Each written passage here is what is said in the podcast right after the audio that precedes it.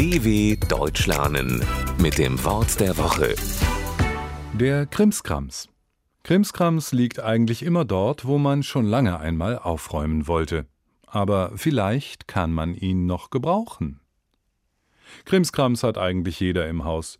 Er befindet sich in der Küchenschublade, im Abstellraum oder in einer Kiste unter dem Bett.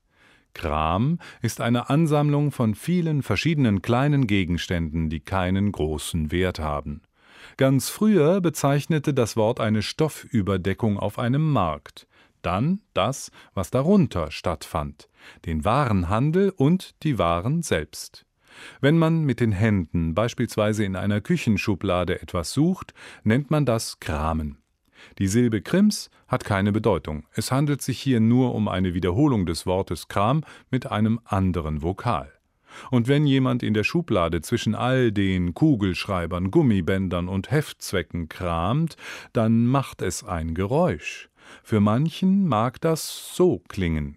Krimskrams, Krimskrams. dw.com/wort der Woche